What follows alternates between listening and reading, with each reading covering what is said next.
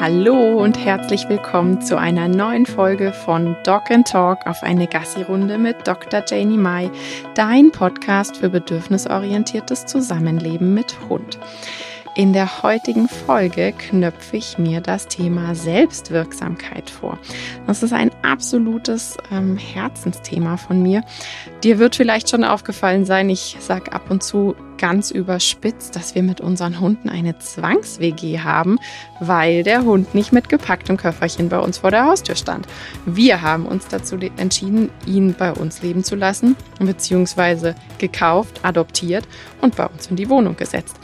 Und ähm, ja, da ist natürlich ganz wichtig, dass wir uns das Thema Selbstwirksamkeit anschauen. In der heutigen Folge spreche ich auch so ein bisschen darüber, was hat das mit den Hunden zu tun und was ist das überhaupt.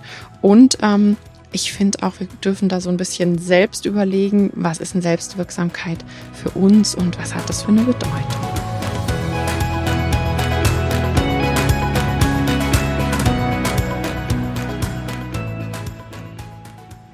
Also Wikipedia sagt, Selbstwirksamkeit bzw. die Selbstwirksamkeitserwartung ist die Überzeugung einer Person aufgrund eigener Kompetenzen gewünschte Handlungen erfolgreich selbst ausführen zu können.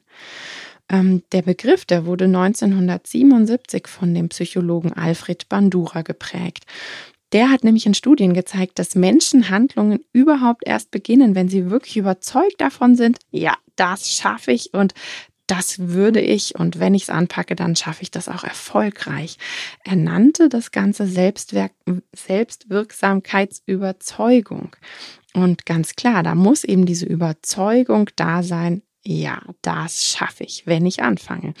Und ähm, finde ich eigentlich einen total passenden Begriff, das Selbstwirksamkeitsüberzeugung zu nennen.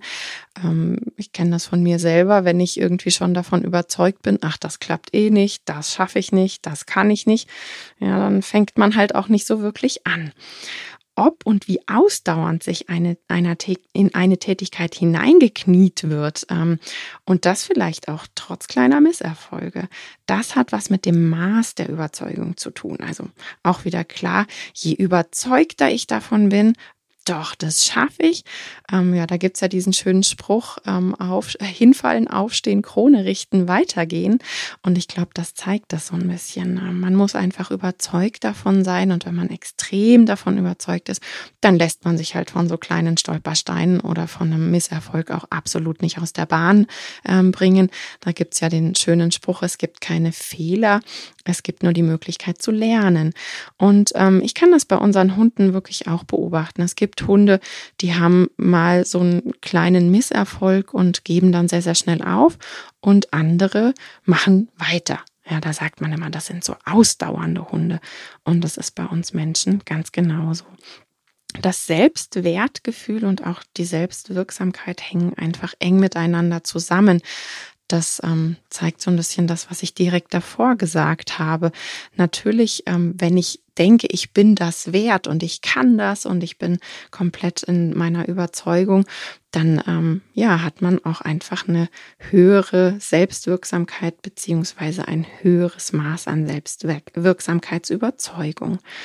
Ähm, es gibt dazu ein schönes Zitat, das ist so frei übersetzt. Du hast Gehirnzellen im Kopf, du hast Füße in den Schuhen, du kannst dich in jede Richtung steuern, die du wählst. Wer Hirn und Füße hat, kann nicht nur wählen und kontrollieren, sondern möchte das auch.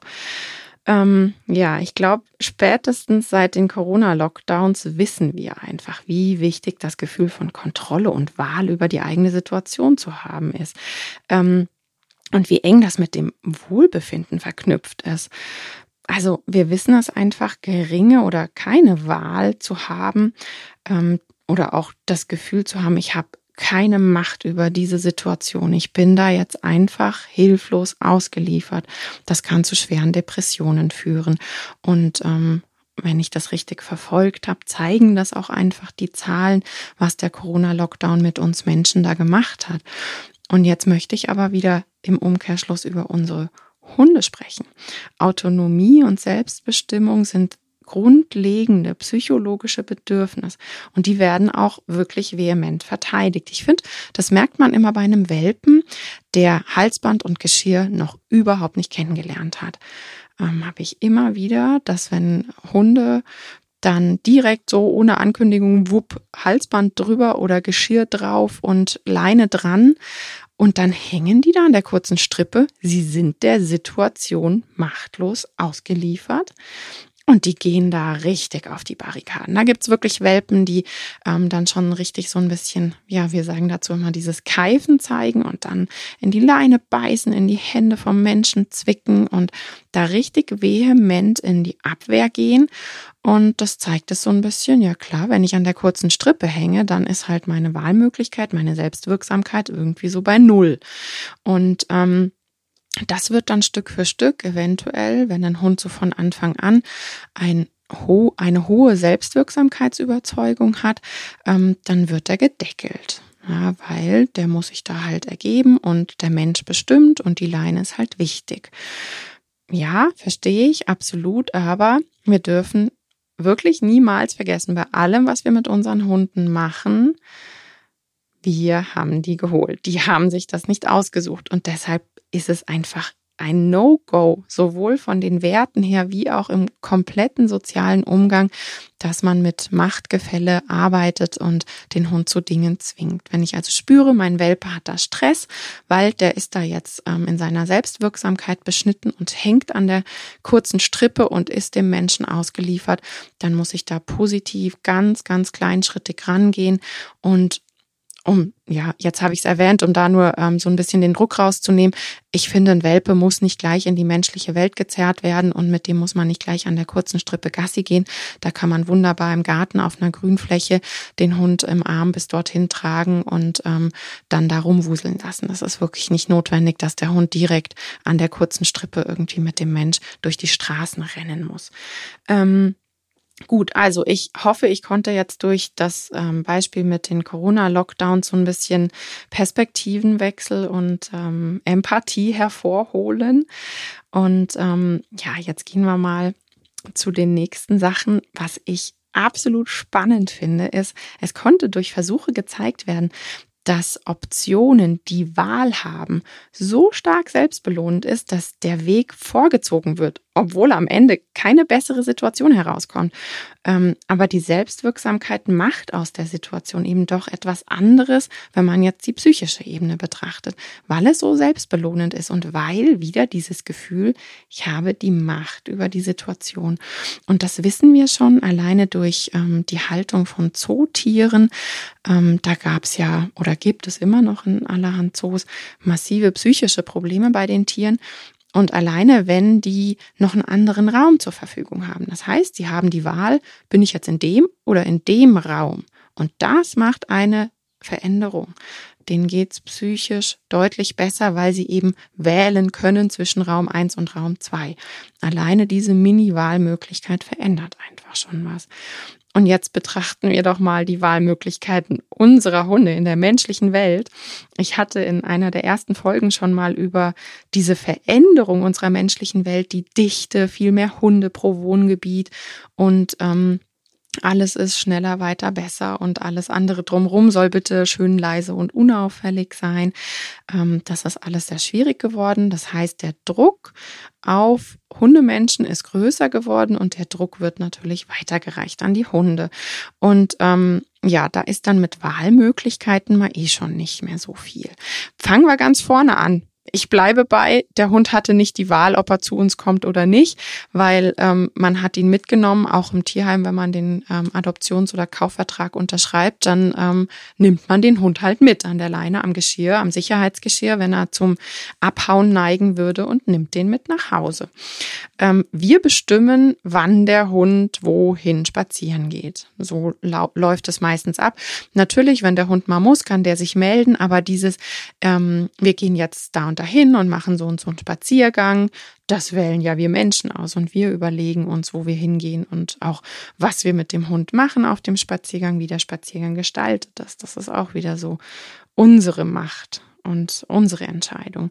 Wir entscheiden, wann sich der Hund mit wem treffen kann. Also wir verabreden Hundefreundschaften und wir bestimmen dann auch, jetzt ist Zeit, wir gehen weiter. Auch beim Spaziergang, wenn sich zwei Hunde treffen, die sich gut miteinander verstehen und dann ein bisschen spielen, dann bestimmen wir, so jetzt ist Schluss, wir gehen mal weiter.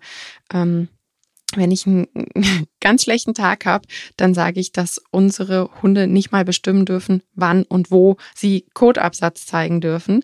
Ähm, das heißt, es gibt auch da so Vorschriften, wo wir Menschen sagen, da ist es in Ordnung, dass der Hund ähm, ja seine Geschäfte verrichtet und da ist es nicht in Ordnung. Also selbst darüber bestimmen wir. Und wenn der Hund ähm, täglich wegen Arbeitszeiten seines Menschen alleine ist, dann kann er da eben auch nicht so wirklich bestimmen in dieser Zeit, wann gehe ich halt raus, weil ich muss mal, ähm, ja, weil die Tür ist ja zu. Und da ist wirklich auch ganz wichtig, dass uns klar ist, dass der Hund dann auch nichts trinkt oder weniger trinkt. Das machen wir auch, wenn wir auf langen Autofahrten sind und wir keine Lust haben, dauernd anzuhalten, dann trinken wir ganz, ganz wenig, weil wir wissen, sonst muss ich auf die Toilette. Und ähm, genauso ist das beim Hund auch. Der ist da schlau genug, um zu wissen, okay, mein Mensch ist so und so lange weg und ähm, Gerade wenn das so fixe Zeiten sind, ähm, da haben die Hunde natürlich jetzt kein in dem Sinne Zeitgefühl, das wissen wir, aber der Hund hat dann vielleicht mal die Situation gehabt, okay, ich muss und deshalb verändert er dann sein Trinkverhalten. Ähm, ja, was kann der Hund noch wählen? Wir bestimmen doch auch, welches Futter wir kaufen, oder? Wir gehen in den Laden oder bestellen und ähm, ja, natürlich, man achtet darauf, dass der Hund es verträgt und dass er das frisst und irgendwie auch mag.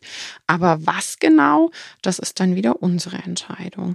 Welche Leckerlis wir kaufen, wann der Hund die kriegt, ähm, wann greife ich in die Leckerli-Tasche, wann nicht, wann nehme ich welche mit auf den Spaziergang, wann nicht welche Spielsachen kaufe ich, wann kriegt der Hund die Spielsachen. Früher war das ja wirklich noch so, dass es hieß, der Hund darf äh, nicht zum Menschen kommen und sagen, hey, ich möchte spielen und man soll darauf nicht eingehen, sonst wäre das Dominanzverhalten und was es da nicht alles gab dabei.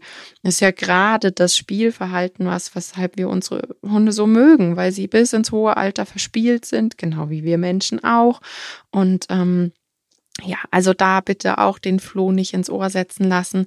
Meine Hunde haben überall Spielzeug zur freien Verfügung und ähm, dürfen sich das nehmen, dürfen Selbstbeschäftigung betreiben und dürfen natürlich auch kommen und sagen, hey, ich habe gerade voll Lust zu spielen und ich darf aber auch sagen, hey, ich habe gerade keine Zeit und keine Lust. Also ähm, da ist einfach wichtig, dass man Signale einführt, wodurch der Hund dann weiß, jetzt gerade nicht und das ist auch überhaupt nichts Schlimmes, aber dass der Hund kommen darf und fragen darf und ich da auch einfach drauf eingehen darf, wenn ich Zeit und Lust habe. Natürlich das hat überhaupt nichts mit irgendeiner Macht oder sonst irgendwas zu tun, sondern es hat einfach schlichtweg etwas mit einer sozialen Beziehung zu tun da darf man sich wirklich auch wieder so ein bisschen fragen, wie würde man das mit einem Kind machen?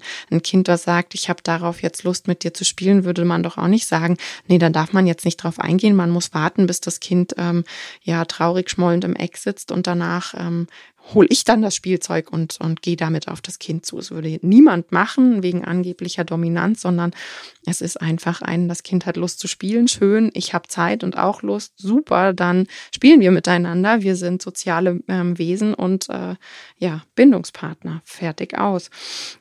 Also Spiel, Spielzeug, Wahlmöglichkeiten in den Alltag integrieren.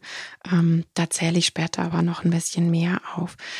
Es gibt äh, ja die Konstellation, dass der Hund auch in gewisse Räume nicht darf. Also höre ich immer wieder und ich weiß, ähm, habe das auch im Kundenstamm. Meine Hunde zum Beispiel dürfen auch nicht in die Speisekammer, da ist eine Tür zu. Aber wenn ähm, wir da reingehen, dann möchte ich auch nicht, dass die Hunde da hinterherlaufen. Das ist ein recht kleiner Raum und ich habe halt drei Hunde und ich möchte nicht, dass die sich da drin streiten wegen äh, Enge und boah, da liegt was am Boden, weil vielleicht was runtergefallen ist. Aber ansonsten gibt es ja wirklich auch ähm, die Wohnkonstellation, dass Hunde zum Beispiel nicht ins obere Stockwerk dürfen, wo Schlafzimmer sind, oder dass die Hunde nicht in den und den Gartenbereich dürfen. Also auch hier wird wieder bestimmt, auch Sofa und Co. ist ja bei vielen ähm, verboten. Das möchten die Menschen aus Hygienegründen einfach nicht. Und auch hier hat der Hund wieder keine Wahlmöglichkeit, sondern wird mit diesem So ist das Punkt aus konfrontiert. Ähm, und das Ganze könnte man jetzt wirklich noch in alle möglichen Ecken leiten. Ich denke, es ist ganz, ganz deutlich rausgekommen. Unsere Hunde haben, weil sie mit uns Menschen zusammenleben, einfach verdammt wenig Wahlmöglichkeiten. Ähm, und wenn man da mal so ein bisschen den Perspektivwechsel macht, wie würde sich das jetzt für uns anfühlen? Immer wieder der kleine Verweis, wie war das in den Corona-Lockdowns? Wir können es mittlerweile echt gut nachfühlen. Dann ist es auch oft dieses extreme Sicherheitsbedürfnis vom Menschen, dass die Selbstwirksamkeit vom Hund eingeengt wird. Ähm, na klar, ja, da ist vielleicht mal was passiert. Man hat einen Rüffel von, von einem Nachbarn bekommen oder auf dem Spaziergang ist man zusammengefaltet worden, weil der Hund irgendetwas gemacht hat. Das ist einem fürchterlich peinlich. Ähm, ja, man möchte im Erdboden versinken und das baut Druck auf innerlich. Oh Mann, das habe ich nicht gut geübt. Meistens kommt dann aber der Gedanke, oh Mann, mein Hund kapiert es nicht. Der macht es nicht richtig, obwohl ich ihm das doch schon zwei, dreimal gesagt habe.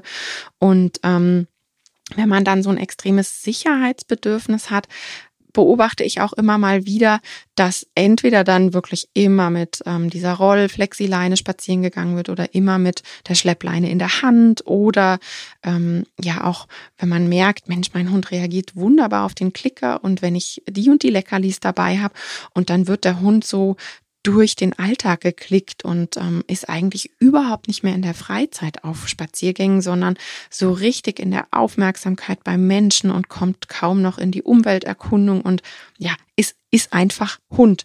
Dieses Hundsein, Hundehobbys betreiben und sich mit hundlichen Dingen beschäftigen, das geht dann richtig in den Hintergrund. Und mh, mm, da sollte man unbedingt ein Auge drauf haben, wenn man einfach für sich spürt, boah, ich habe da ein extremes Sicherheitsbedürfnis, ähm, dass man das dann eben nicht auf den Hund projiziert und das auf Kosten der Selbstwirksamkeit geht. So, und wie kann ich meinem Hund jetzt noch helfen und den Alltag vielleicht auch verändern? Ähm, es gibt mehrere Situationen, wo wir dem Hund einfach Wahlmöglichkeiten bieten können. Das fängt an bei verschiedenen Belohnungen, dass man einfach sagt, ich habe eine Leckerli-Tasche, vorne sind die Leckerlis, hinten sind die Leckerlis und mein Hund kann sich das auswählen, weil belohnen möchte ich ihn ja eh. Also gerade wenn es jetzt um den Rückruf in Jagdsituationen geht, da mache ich das extrem gerne, dass dann die Leckerli-Tasche am Boden steht und die Hunde dann da einfach frei reingreifen dürfen. Ich habe eine große Leckerli-Tasche mit mehreren Fächern und hinten sind Spielzeuge drin und dann dürfen die ähm, diese Tasche plündern, meine Gassi-Tasche. Das ist absolute Wahlmöglichkeit und die perfekte Belohnungssituation. Ähm, man kann das auch über kleine Signale anbieten, wenn man einen Kausnack hat oder dem, wenn man jetzt gerade vorhat, dem Hund einen Kausnack zu geben, dass man dann zwei Kausnacks nimmt und ähm, dem Hund einen in der rechten, einen in der linken Hand hinhält und der Hund kann sich dann auswählen, welchen er nimmt das mag sich total mickrig und komisch anhören, aber das verändert was. Ich hatte ja vorher schon mal gesagt, alleine dieses, da ist eine Wahl. Und selbst wenn am Ende das Gleiche bei rauskommt, das wird der Weg von, ach ja, super, ich kann mal zwischendurch was auswählen, genutzt. Ähm, dann, was ich super gerne mache, ist, wenn ich mein, meine Hunde mit Futter beschäftigen möchte. Es gibt ja so die Schleckmatte oder auch Bälle, die man befüllen kann. Es gibt ganz verschiedene ähm, Futterbeschäftigungen mittlerweile auf dem Markt. Der Schnüffelteppich oder die Schnüffelwiese, diese aus Fließstreifen geknüpften ähm, kleinen Teppiche sind das. Man kann Futter verstecken, man kann Futter irgendwo reinstreichen, man kann Futter in so einen Labyrinthball machen oder es gibt diese Stehaufmännchen, wo der Hund dran dotzen muss und vorne ist ein Loch und dann fällt ein Leckerchen raus. Ähm, was ich immer mache, ist wirklich Optionen schaffen. Also ich stelle nicht ein Ding hin, ich mache dann nicht die Schnüffelwiese voll oder den Futterball voll und das ist dann das eine, sondern ich baue immer Futterlandschaften auf ähm, wo der Hund wirklich verschiedene Wahlmöglichkeiten hat, auch mit einem Kausnack, mit Schlecksachen, mit Schnüffelsachen, auch Futter, was einfach so, ich mache das meistens bei uns in der Hundetrainingshalle, was einfach so rumliegt, wo dann der Hund einfach direkt zum Futter kann. Und ich finde das super spannend, zu beobachten. Klar, bei meinen drei Hunden sind da massive Unterschiede zu beobachten und ja, finde ich einfach mega interessant zu schauen, wenn dann da gerade schwieriger das Futter rauskommt, was macht der Hund dann, wo geht der hin und ähm, es macht eine riesige Veränderung für die Psyche, dass die Hunde so massive Wahlmöglichkeiten haben. Das heißt, wenn man eh eine Futterbeschäftigung machen möchte, dann gib deinem Hund Auswahlmöglichkeiten. Stell nicht nur eine Sache hin. Das verändert wirklich schon was. Ähm, dann, wenn es um Spielen geht. Ich hatte schon mal gesagt, ähm, bitte den Hund auch selbst entscheiden lassen und nicht dieses Ich horte das Spielzeug und es liegt nie was zur freien Verfügung rum. Ähm, ich mache das so, dass ich ein Signal habe. Ich rufe dann Flitzen und dann wissen die Jungs, es gibt einen Spielzyklus und ähm, jetzt geht's ins Spielen. Und ich habe immer mehrere Spielzeuge dabei, also auch mehr als drei. Und ähm, die lege ich dann auf einen Berg und dann kommen die einfach angeflitzt, die Jungs, und zack, zack, jeder schnappt sich eins. Natürlich mache ich das so, dass es da keinen Streit gibt. Ich weiß ja ganz genau, jeder der Hunde hat absolute Vorlieben. Ich weiß genau, welche Spielzeuge meine Hunde mögen und ähm, würde da jetzt nicht ein Spielzeug in die Mitte werfen, wenn ich wüsste, das gefällt allen dreien. Also wenn das wirklich was ist, wo ich weiß, das lieben alle, dann habe ich davon auch drei, ähm, damit es eben keinen Streit gibt. Also, die suchen sich das Spielzeug selber aus. Damit geht's einfach schon los. Das ist nicht, ich werf jetzt da eins weg oder ähm, ich stopf dir eins äh, ins Maul, sondern die liegen am Boden und die wählen, welches sie haben wollen.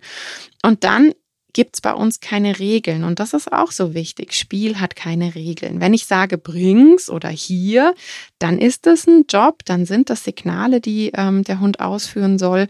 Und das hat nichts mit Spiel zu tun. Wir würden ja auch keinen Spaß am Spiel haben und nicht das empfinden, was wir bei Spiel empfinden, wenn jemand zu uns sagt, du setzt dich jetzt dahin und machst jetzt das fünf Minuten. Das hat nicht mehr so viel mit Spiel zu tun und da sind auch wirklich genau diese Hormone nicht mehr vorhanden. Ähm, also Spiel mit Hunden, wenn ich vorhabe zu spielen und nicht Apportiertraining zu machen, dann gibt's da keine Regeln. Klassisch ist bei uns, Kenny flitzt seine Runden und freut sich, lässt sich hinfallen, ähm, kugelt sich, dann wirft er sich das Spielzeug mal selbst, dann wälzt er sich auf dem Spielzeug und wenn er damit fertig ist, dann kommt er so in meine Nähe, legt sich ins Down, so typisch Border Collie mäßig und hat das Spielzeug direkt vor sich auf dem Boden liegen. Und noch bevor ich auf ihn zulaufe, frage ich Signale ab. Wir haben drei Hauptsignale, werfen, zerren und lauern. Klar, bei meinen Hütehunden ist das Lauern sehr ausgeprägt. Und ich weiß ja mittlerweile bei jedem Hund, was er am liebsten macht. Das heißt, bei Kenny laufe ich dann, also ich sage das Signal lauern und dann laufe ich auf ihn zu. Ähm, weil das sein Lieblingssignal ist, ja. Und dann machen wir das Lauern und irgendwann sage ich dann werfen und werft das Spielzeug weg und dann flitzt er schon los. Er findet aber das Lauern prozentual wirklich am aller, allerbesten. Ähm, wodurch habe ich das rausgefunden? Naja, ich habe halt ganz früher so typisch, wie man halt denkt beim Border Collie, oh, die wollen dauernd den Ball geworfen bekommen, bin ich auf ihn zu und habe halt werfen gesagt und dann hat er sich das Spielzeug geschnappt, ist vor mir weggelaufen und hat sich in einer kleinen Entfernung wieder hingelegt, auch wieder ins typische Border Down, das Spielzeug vor sich auf den Boden gelegt. So nach dem Motto, du hast noch eine Chance. Und ähm, wenn ich dann wieder hin bin mit werfen, ist er wieder abgehauen. Und dann habe ich halt einfach durchprobiert. Also das Lauern und Zerren findet er super, super toll. Das Werfen findet er schon auch gut. Flitzen ist ja, ist ihm ganz wichtig, aber das ähm, mag der nicht so oft. Der schnappt sich dann das Spielzeug, geht weg und signalisiert ganz deutlich, nee, so nicht. Und wenn ich das Lauern sage, auf ihn zugehe, dann nimmt er sofort Abstand, also locker vier, fünf Schritte, zack, zack, zack, zack, zack, läuft nach hinten und duckt sich ab und belauert das Spielzeug schon, obwohl ich noch nicht mal beim Spielzeug bin. Das heißt, da zeigt er ganz deutlich, yes, das ist es. Ähm, Muffin liebt Zerren. Das heißt, der angelt sich aus dem ähm, Spielzeugen eins raus, was er gerne mag. Dann schleudert er das noch so ein bisschen rum. Ich sage dazu immer dieses ähm, Töten, wenn sie sich das um die Backen schleudern. Und ähm, dann kommt er zu mir und presst das an meinen Oberschenkel und hops dabei so ein bisschen hoch. Und bevor ich meine Hand ausfahre, sage ich dann eben das Zerren, das ist es bei ihm. Und dann bleibt er auch haargenau. Also das Spielzeug wird dann genau in der Position gehalten, bis ich das festhalte. Und dann dreht er sich um und zerrt ganz wild und hat da richtig Gaudi dabei. Und das Werfen mag er auch. Das Lauern findet er auch okay. Ähm, aber bei ihm ist es wirklich das Zerren, was er total gerne mag. Da ist wichtig, jetzt habe ich es gesagt, bei Hunden, die gerade direkt im Zahnwechsel sind, würde ich das nicht machen oder auch nicht vermehrt machen. Und bitte zerr du nicht. Also dieses dann der Halswirbelsäule da so rechts und links Schläge geben. Das ist ganz übel. Also unsere Zerrspielzeuge haben alle so einen Bumper drin. Da, da ist so ein, ja, so ein, so ein, ähm, ich weiß gar nicht, wie es anders heißt, mir fällt gerade kein anderes Wort ein. Also so ein Ruckdämpfer ist da drin und ähm, ich halte das nur. Also ich halte das hinter mich, das Zergel und der Hund zerrt dagegen. Und Hunde machen das gerade gerichtet und verzerren sich nicht die Halswirbelsäule. Also ihr haltet das nur fest und ihr zerrt nicht aktiv. Genau. Und ähm, ja, Timon liebt wirklich ähm, das Werfen und das Lauern, das Zerren findet er auch mal gut, aber ja, bei ihm ist tatsächlich, wenn ich so drüber nachdenke, ganz individuell. Aber dadurch, dass ich eben immer frage, haben die Hunde total die Möglichkeit zu sagen, nö, das nicht, weil die gehen dann. Die gehen dann mit dem Spielzeug weg, beziehungsweise lassen sich nicht drauf ein. Und ähm, beim Timon hatte ich so Situationen schon, der geht dann halt zu dem Spielzeugberg, wo noch Spielzeuge liegen und nimmt sich so ein Spielzeug, weil er halt, oh, nö, werfen, hinterherrennen, habe ich gerade keinen Bock. Ähm, was ich dann mache beim Spiel ist, dass ich Futter um mich rumstreue, beziehungsweise die Leckerli-Tasche auf dem Boden liegt. Und dann haben die Hunde wieder auch die Wahl, wann das Spiel für sie beendet ist. Weil ähm, wenn ich dann, also ich habe jetzt angefangen mit Spiel, dann sind die am Rumflitzen, haben ihr Spielzeug im Maul und dann könnte ich einfach Futter um mich rumstreuen. Aber meistens ist es wirklich dieses, die Leckerli-Tasche liegt da einfach rum und dann kommen die und ähm, klauen wieder die Leckerli-Tasche und ich gehe dann hin und streue was aus. Also der, der am frühesten kommt, ist einfach der Senior, der Timon, der wird jetzt ja bald zwölf. Und das ist mir auch ganz wichtig, weil den kann ich dann nicht wirklich überfordern. Ich habe da eine Reizteilung geschaffen und das ist alles Wahl. Ich sage nie, jetzt bring das Spielzeug oder jetzt ist Schluss und Ende, sondern ich mache das übers Futter und übers Futter habe ich dann die anderen Hormone und ähm, die Hunde fahren sich dann selbstständig runter. Erfordert ein bisschen Übung, Darum soll es jetzt nicht gehen, dass ich hier Trainingsanleitungen dafür im Detail gebe. Es geht wirklich nur darum, dem Hund die Wahl zu schaffen und Optionen zu geben. Ähm, beim Training ist es so, dass wir mit dem Target-Training, das ist ähm, ein blauer Punkt, das kann ein blaues Tuch sein, das kann ein blaues Sitzkissen sein. Ich habe ganz gerne diese Silikon-Dosendeckel da nutze ich den blauen. Ich habe einige Kunden, die haben den zusammenfaltbaren Wassernapf aus Silikon. Den kann man perfekt als Target nutzen. Und der Hund hat gelernt, das ist ein Punkt, ein Belohnungspunkt, deshalb auch Target. Eben dieser Magnetpunkt. Der Hund hat verknüpft. Hier gibt's Futter, wenn ich mich annähere. Ich baue das auch noch gern mit Ruhe auf. Und im Training, wenn das da liegt, ist das der Startbutton. Ich mache das auch beim Hundeplatz in den Gruppen so. Es liegen dann an den verschiedenen Arbeitsplätzen Targets und die Hunde laufen so lange ihre Runden und schnüffeln und gehen dann vielleicht auch mal einen Kumpel begrüßen, wenn das gewollt ist.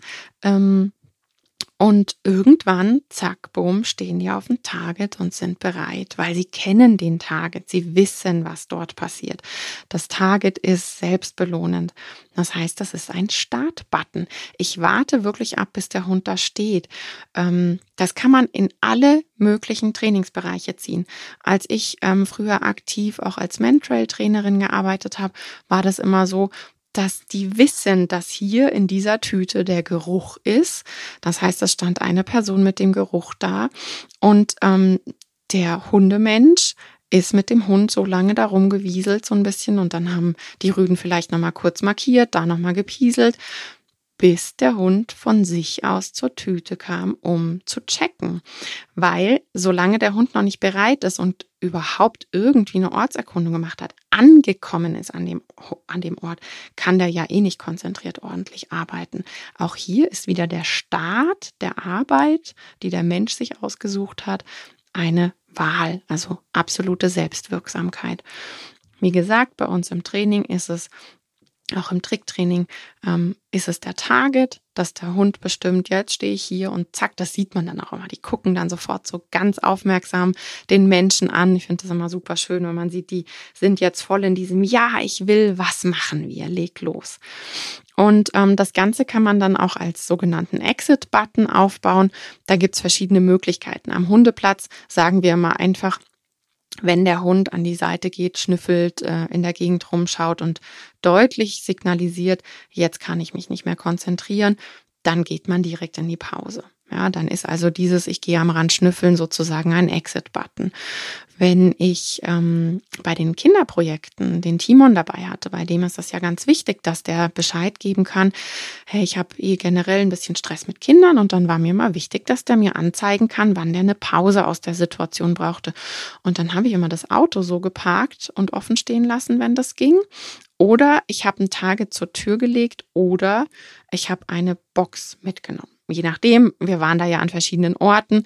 Ähm, so baue ich das zum Beispiel auch mit Schulhunden auf, dass ich sage, mhm, Stell doch da eine Box auf, zum Beispiel eine Nylonbox, die offen ist, wenn der Hund sich darin wohlfühlt, Wohlfühlzone und dass der die Öffnung nach hinten gerichtet zu einer Wand ist, wo dann die Kids nicht von vorne reingucken und reinstarren können. Und wenn der Hund da reingeht, ist es ein Exit-Button. Ich brauche Pause. Und ähm, auf sowas sollte man eben auch ganz arg achten. Und das Geniale ist, ähm, wenn man Start und Ende den Hund bestimmen lässt, hat man absolut motivierte Hochleistungsmitarbeiter, weil diese Sicherheit jederzeit könnte ich, wenn ich wollen würde. Das macht den großen Unterschied. Das war ja eben jetzt auch der Unterschied in den Corona-Lockdowns.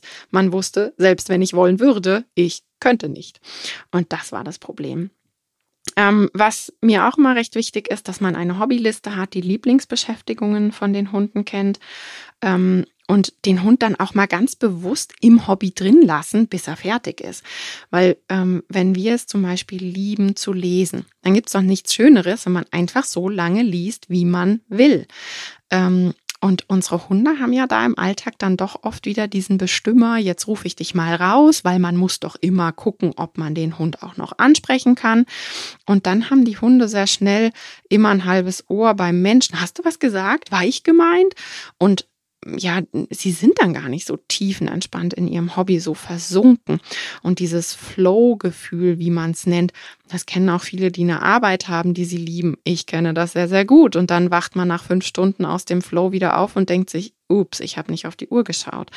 Und ähm, dieses Flow-Gefühl geht ja wirklich nur, wenn da von extern, von außen nichts Störendes dazukommt. Ähm, wenn man eben weiß, mein Hund buddelt super gern ähm, und da darf er buddeln, einfach mal machen lassen, bis er fertig ist. Und wenn dann das Argument, ja, aber dann reagiert er nicht mehr auf mich, pf, meine Schleppleine dran, halt die Schleppleine fest, dann kann er nicht wegrennen aus der Situation, aber er kann buddeln, bis er fertig ist, zum Beispiel. Ähm, dann das Medical Training, also dieses Kooperationstraining, was man braucht, wenn man sagt, es werden Handlungen am Hundekörper ausgeführt. Ähm, auch hier geht's wieder um die Wahlmöglichkeiten. Da arbeitet man entweder mit so einem Kinn-Target oder mit einem Hocker, je nachdem, was der Hund lieber möchte, dass er auf so einen Hocker steigt oder sein Kinn irgendwo ablegt. Und ähm, auch hier gilt's wieder, wenn der Hund da runter geht, ist das Stopp, Pause, ich muss kurz durchatmen und dann kriegt der Hund auch Pause und allein, weil er die, weil er wirklich dieses Wissen hat. Ich habe die Möglichkeit, Pause zu machen. Ich habe die Möglichkeit zu signalisieren, mir wird's gerade zu viel ähm, bleiben die super toll und entspannt in der Situation, weil sie eben in der Situation selbst entspannter sind. Und das ist so, so genial beim Medical Training zu sehen, ähm, dass sobald die Hunde da ein Mitspracherecht bekommen, haben wir komplett andere Situationen. Man kennt das ja von sich selbst, dieses oh Gott, du willst was von mir. Wir spüren das sofort. Wir haben ganz, ganz feine Antennen dafür. Wenn jemand anruft und das fünfmal die Woche gemacht hat und beim sechsten Mal ruft jemand an und wir wissen ganz genau, der will was, der will jetzt irgendwas fragen. Und da kommt so dieser Oppositionsreflex, so dieses Dagegen in uns auf. Und das ist beim Hund nicht anders. Und wenn das ein unsicheres Tier ist, eben sehr, sehr ausgeprägt. Und ähm, wenn das Tier weiß, ich habe jederzeit die Möglichkeit zu sagen, ich brauche eine Pause, ich kann aus der Situation raus, das gibt schon ein richtig geniales Gefühl. Und ich gebe da immer wieder mit auf den Weg, wenn ich beim Zahnarzt sage, ich brauche kurz eine Pause, mein Kiefer tut weh, dann kniet er sich doch auch nicht auf mich drauf und sagt, da musst du jetzt durch. Ähm, nee, da kriege ich eben auch kurz Pause und kann mal kurz einen Kiefer schließen und Pause machen und danach wird weitergemacht. Und weil ich weiß, ich habe diese Möglichkeit, gehe ich ja überhaupt erst zum Zahnarzt, obwohl ich es da echt übel finde. Ähm, also da auch wieder den Perspektivwechsel und sich so ein bisschen in den Hund hineinversetzen. Bei Welpen, finde ich, ist die Ja-Umgebung was ganz Wichtiges, was Selbstwirksamkeit anbelangt. Ähm, natürlich Welpen erkunden auch mit ihren spitzen Zähnchen die Umwelt. Und das passt uns Menschen halt so gar nicht, wenn die dann Möbel annagen oder Sachen auf dem Boden finden, die sie zerkauen. Und dann ist immer wieder dieses hemmende Eingreifen, nein und stopp und lass das, hör auf. Und irgendwann, wenn man einen sensiblen Hund hat, dann hocken die echt nur noch im Eck, so, oh Gott, egal was ich mache, ist ja eh alles falsch. Und ich will ja Selbstbewusstsein stärken und ja, da ist einfach die Selbstwirksamkeit wieder die wichtige Geschichte. Deshalb ja, Umgebungen schaffen. Das heißt, der Raum, wo man sich dann am meisten aufhält mit dem Welpen, sollte wirklich ein Bereich sein, wo man sagt, der tritt da jetzt nicht ständig in Tretminen und macht irgendwas aus Menschensicht falsch. Ähm, ich habe immer so im Alltag ein, ein, Auge auf angebotene Verhalten. Zum Beispiel, wenn der Hund auf dem Spaziergang vorausdackelt und sich dann umdreht und einen Blickkontakt macht. Ähm, das ist was, das kann man wirklich immer wieder honorieren. Auch das zeigt dann, hey, deine Selbstwirksamkeit, deine Idee, deine Idee, die du hattest, die war spitze. Und ähm, das ist ein Unterschied, wenn man mal auf angebotenes Verhalten achtet oder ein bisschen aufpasst, als wenn man sagt, schau. Natürlich, das Endergebnis irgendwie ist das gleiche. Der Hund schaut einen an, aber das eine ist nicht selbstwirksam. Ähm, das heißt, da habe ich ein wirklich großes Auge drauf, dass ich ähm, schaue, was bieten mir meine Hunde an und was bringt mir dann im Alltag auch was. Angebotener Blickkontakt in Waldnähe, spitzenmäßig würde ich sagen. Also das ist wirklich was, was ich auch honoriere. Und dadurch, dass es selbstwirksam ist, ist dann das Honorieren ähm, nochmal verstärkender, als wenn wir sagen, schau und es dann durch eine Belohnung verstärken. Also das Selbstwirksame hat noch zusätzliche Hormone, die einfach beim Hund im Alltag, ich hatte es gesagt, nicht so oft vorkommen, weil der Hund nicht so wirklich selbstwirksam ist in unserer Welt, wenn wir nicht ein Auge drauf haben. Und das ist ja genau Ziel dieser Folge. Ähm, ich habe das Pausewort bei meinen Hunden aufgebaut. Das Pausewort ist dafür da, um zu sagen, ich will jetzt gerade gar nichts von dir. Ja, die wissen dann wirklich, wenn ich dieses Signal einmal gesagt habe, dass ich dann nicht eine Sekunde später sage, schau oder sitz oder komm oder sonst irgendwas. Das Pausewort signalisiert ähm, zu Hause auch, ich habe jetzt gerade keine Zeit für dich, beschäftige dich selber. Das heißt, meine Hunde wissen, sobald ich dieses Wort sage, will ich jetzt nichts von ihnen und sie können einfach ihr Ding schieben. Wenn man halt sagt, draußen oh, ist das nicht so prickelnd, mein Hund rennt dann in den Wald und geht jagen oder oder, dann halt mit der ganz langen Schleppleine und sich da aufhalten, wo der Hund Hobbys findet.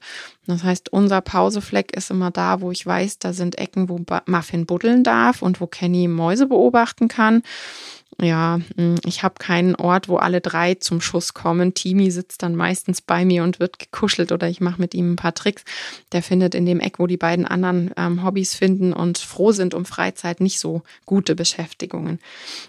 Aber das ist ja bei ihm dann auch selbstwirksam. Wenn er zu mir kommt und sich an mich drückt und gekrault werden will, ist das ja auch eine eigene Wahl. Er hätte ja die Wahl, ähm, zu gucken, was die anderen machen oder auch buddeln gehen oder oder. Also das Pausewort ist ein Öffner dafür, dass der Hund in Selbstwirksamkeit kommt und sich traut und losgeht und nicht immer mit diesem, hast du was gesagt, wolltest du was von mir, soll ich etwas tun, dass die wirklich in den Flow kommen können, Hobbyzeit und ähm, es ist eine ganz tolle Möglichkeit, um auch mal zu gucken, ähm, was hat denn mein Hund eigentlich für Hobbys? Weil es gibt so Arbeitsschweinchen, wenn dann ähm, der Mensch ein paar Signale geübt hat, tolle Belohnungen dabei hat, dann sind die gar nicht mehr so in der Umwelt und sind nur noch am gucken, was, was willst du, was soll ich tun? Genau, und für die ist dann das Pausewort auch ganz wichtig, dass sie halt wirklich sich wie Hunde benehmen, hundliche Verhaltensweisen machen und ähm, draußen Hobbyzeit haben und Spaß haben. Hundekontakte bei schüchternen Hunden ist auch noch so eine Geschichte, wo ich finde, die Selbstwirksamkeit geht da irgendwie im Alltag oft flöten, weil der Mensch dann denkt, ach Mensch, du müsstest doch jetzt mal Kontakt aufbauen und der guckt so süß, schau mal, der will doch spielen. Und dann nähert der Mensch sich dem fremden Hund ganz arg an und zieht seinen Hund an der Leine hinterher. Und ich sage immer dazu, möchte ihn zwangsbeglücken. Und ähm, da würde ich eben auch ein Auge auf der Mensch hält sich immer hinter dem Hund auf und es gibt eben kein Zwangsbeglücken, sondern die Selbstwirksamkeit. Der Hund entscheidet selber, möchte ich da jetzt hin oder nicht. Klar, da ist dann jetzt auch noch abhängig davon, dass der andere Hund nicht hinrennt und vielleicht auch angeleint ist. Aber auch hier gibt's ja Möglichkeiten, selbstwirksam zu handeln. Bei kleinen Hunden arbeite ich da mal mit dem Armhebesignal und dann kann der Hund super selbstwirksam anzeigen, oh ja, zu dem möchte ich jetzt Kontakt aufbauen, da bleibe ich unten. Oder er stellt sich zum Besitzer ans Bein und möchte auf den Arm gehoben werden. Das ist grandiose Selbstwirksamkeit. Ich habe die Wahl. Ich kann bestimmen, ob Kontakt oder nicht. Ähm, und dieses Macht über die Situation haben, das ist wirklich so ein ganz, ganz wichtiges Gefühl. Das fängt schon auch an bei der Kommunikation, dass ich mir Mühe gebe, die Körpersprache meines Hundes oder generell die Sprache meines Hundes zu erkennen, ähm, dann ist er schon in der Selbstwirksamkeit, weil, hey, ich habe eine Möglichkeit gefunden, wie ich Nein, Ja oder so sagen kann. Also ich habe Kommunikationsmöglichkeiten.